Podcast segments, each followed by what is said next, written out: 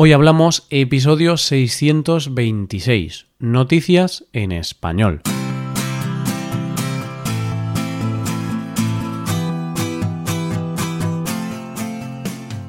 Bienvenido a Hoy Hablamos, el podcast para aprender español cada día.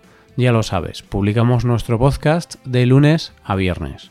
Puedes escucharlo en iTunes, en Android o en nuestra página web ya sabes que tienes disponible la transcripción de este episodio y una hoja de trabajo en PDF con ejercicios y explicaciones de vocabulario y expresiones. Este contenido solo está disponible para suscriptores premium. Hazte suscriptor premium en hoyhablamos.com. Hola oyente, ¿cómo te encuentras? ¿Sabes una de las cosas que más me gustan de esta época del año? Que los días son más largos tengo la sensación de que los días dan más de sí, sobre todo porque puedes salir a tomarte algo por la tarde-noche todavía con luz. Bueno, vamos con las noticias de hoy. En primer lugar, hablaremos de una indemnización. Después seguiremos con un buen hombre y para terminar conoceremos una manera diferente de turismo. Hoy hablamos de noticias en español.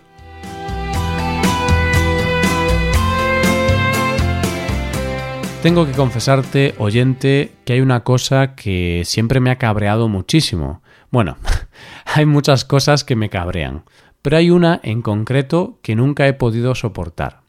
¿Y qué es? Pues es cuando le preguntan a una mujer, ¿tú a qué te dedicas? Y ella dice, soy ama de casa. Y la otra persona le responde, vamos, que no trabajas. ¿Cómo que no trabaja? Claro que trabaja preparar el desayuno para todos, limpiar y planchar la ropa, limpiar la casa, ir a la compra, hacer comidas, cenas, meriendas, estar pendiente de las cosas que hay que llevar al colegio, de que hagan los deberes los niños, eh, de conocer a las otras madres, en fin, todas esas cosas que parecen muy fáciles por el simple hecho de que las hace otra persona, al final es como un trabajo, tienes que dedicarle varias horas al día y tienes muchas responsabilidades. Lo peor de ello es que no recibes dinero por todo lo que haces. Y ahora vamos a hacernos una pregunta. ¿Qué pasa si una mujer se divorcia y siempre ha sido ama de casa? Nunca ha cotizado o nunca ha tenido un trabajo remunerado. ¿De qué vive?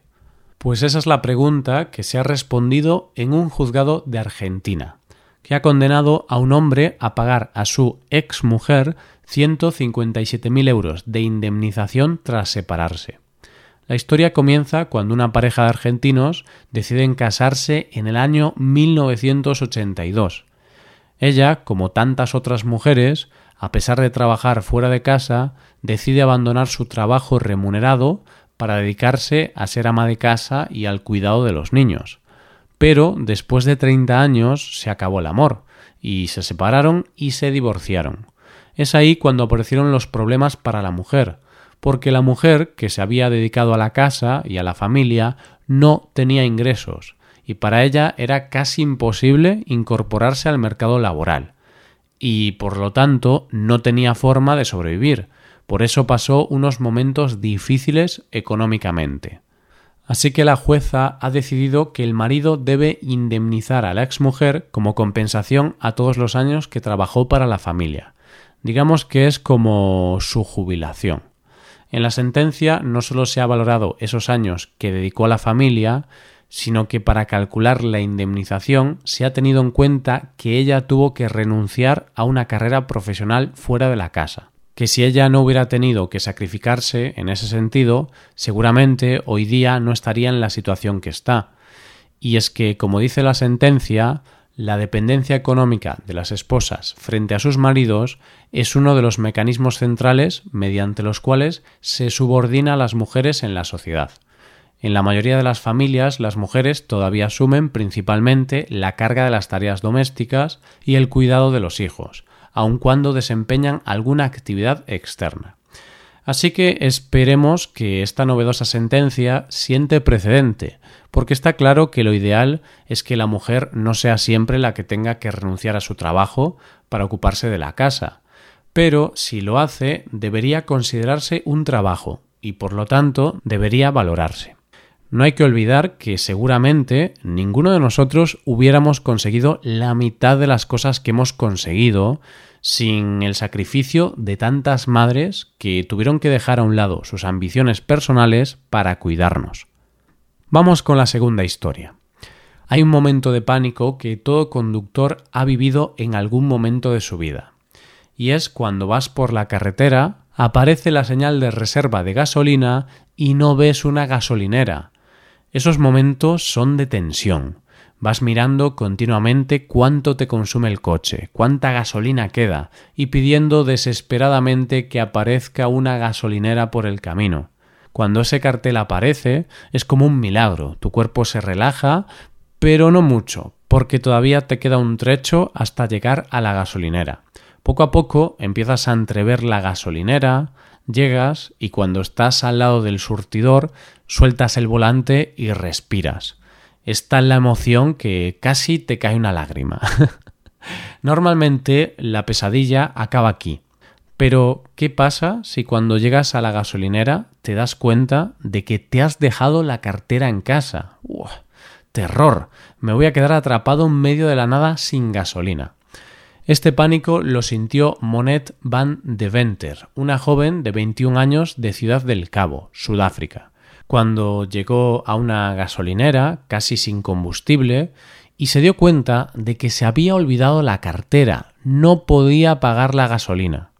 ¿Qué hizo? Pues decidió que se arriesgaría, que intentaría volver a casa a buscar el dinero, aunque se arriesgara a quedarse tirada en la carretera y llegar tarde al trabajo. ¿Y lo consiguió? Mm, bueno, el tema es que el empleado de la gasolinera, Cosi Convele, de 28 años, no le dejó irse. ¿Cómo que no le dejó irse? Pues eso, le dijo que no se marchase. Pero no pienses mal, oyente. El joven decidió pagarle él mismo la gasolina para que Monet pudiera llegar a su trabajo sin ningún tipo de peligro. Monet se lo agradeció infinitamente y le dijo que más tarde volvería a devolverle el dinero. Pero la joven estaba tan emocionada por el gesto de este hombre que decidió ir a las redes sociales compartir su historia y crear un crowdfunding para recompensar al joven. Como te podrás imaginar, esta historia emocionó a mucha gente y pronto las donaciones para la causa empezaron a crecer como la espuma. Así que no solo le devolvió el dinero de la gasolina, sino que gracias a esta iniciativa recaudó 29.000 euros, Gracias a este dinero, el empleado de la gasolinera ha podido pagar su casa, todas las cuotas escolares de sus hijos y las deudas que tenía. Y aunque la página seguía recaudando dinero, él la ha cerrado, porque dice que ya tiene demasiado dinero. Y la verdad es que el gesto de este hombre es digno de alabar, porque en un país como Sudáfrica seguramente ese dinero que utilizó para pagar la gasolina de la mujer fue un enorme esfuerzo pero dice que lo hizo por su fe en Dios y sobre todo porque, sabiendo lo peligrosa que es la carretera por la que tenía que ir la mujer, no iba a permitir que se fuera sola sin gasolina, que se le parara el coche y se quedara sola e indefensa allí. Y yo, mm, ¿qué queréis que os diga? Aunque muchas veces dudo de la existencia del karma, esta vez solo puedo pensar que es cuestión de karma y que al final todas las buenas acciones tienen su recompensa. Llegamos ya a la última noticia de hoy. ¿Cuál es la mejor forma de aprender un idioma? ¿Irte de Erasmus? ¿Irte a trabajar al país donde se hable ese idioma? ¿Apuntarte a una escuela de idiomas? ¿Ver series y películas en versión original? ¿Escuchar nuestros podcasts? Bueno, todo eso está muy bien, seguro que aprendes y mejoras el idioma, pero siempre se ha dicho que una de las mejores maneras de aprender otro idioma es de otra forma. ¿Cuál? la forma que nunca falla es echarte un novio o novia de ese país. es la fórmula más eficiente para aprenderlo de verdad. Una pareja. Sabiendo esto, hagamos la siguiente reflexión. Si la mejor forma de aprender un idioma es haciéndote novia o novio de una persona de ese país, entonces la mejor forma de conocer una ciudad tiene que ser de la misma manera, es decir, saliendo con una persona de esa ciudad, ¿no? Pues esta misma reflexión la ha hecho una empresa turística de Ámsterdam, Un Tourist to Amsterdam. Esta empresa piensa que esa es la clave, ser pareja de alguien que viva en Ámsterdam para conocer bien la ciudad. Pero claro, eso no es algo sencillo. Entonces, ¿cómo podemos solucionarlo? Pues ellos han encontrado la solución perfecta. Se llama Marry an Amsterdammer for the Day. O lo que es lo mismo, cásate con un amsterdamés por un día. ¿Y en qué consiste? Como su propio nombre indica, lo que te ofrecen es una boda express con un holandés u holandesa. Pero ¿con quién te casas?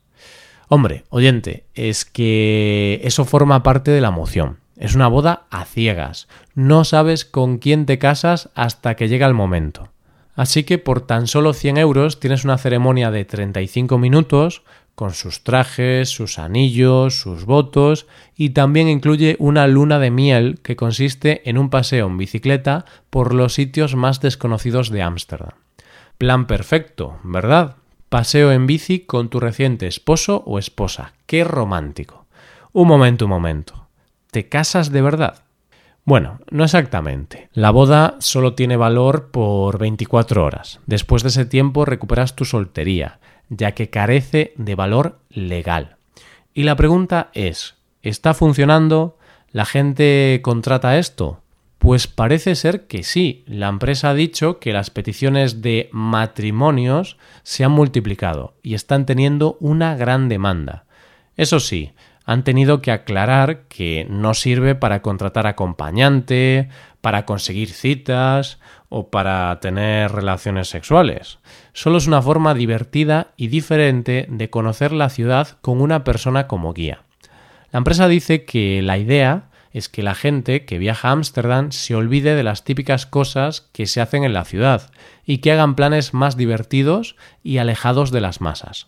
Lo que está claro es que es una forma diferente de conocer la ciudad. Y quién sabe, igual ese desconocido o desconocida por un juego del destino sea el amor de tu vida y lo que empezó como una boda de broma termine como una boda real. Y esto es todo por hoy. ¿Qué te han parecido las noticias? Puedes dejarnos tus impresiones en nuestra web. Con esto llegamos al final del episodio. Te recuerdo que en nuestra web puedes mejorar tu español de distintas maneras. Por un lado, puedes hacer clases por Skype con profesores certificados y nativos de España y por otro lado, puedes hacerte suscriptor premium para poder acceder a la transcripción y a una hoja de trabajo con cada episodio del podcast. Todo esto lo tienes en hoyhablamos.com. Esto es todo. Mañana volvemos con un nuevo episodio de conversación real y sin guion entre dos nativos. Lo dicho, nos vemos en el episodio de mañana. Pasa un buen día. Hasta mañana.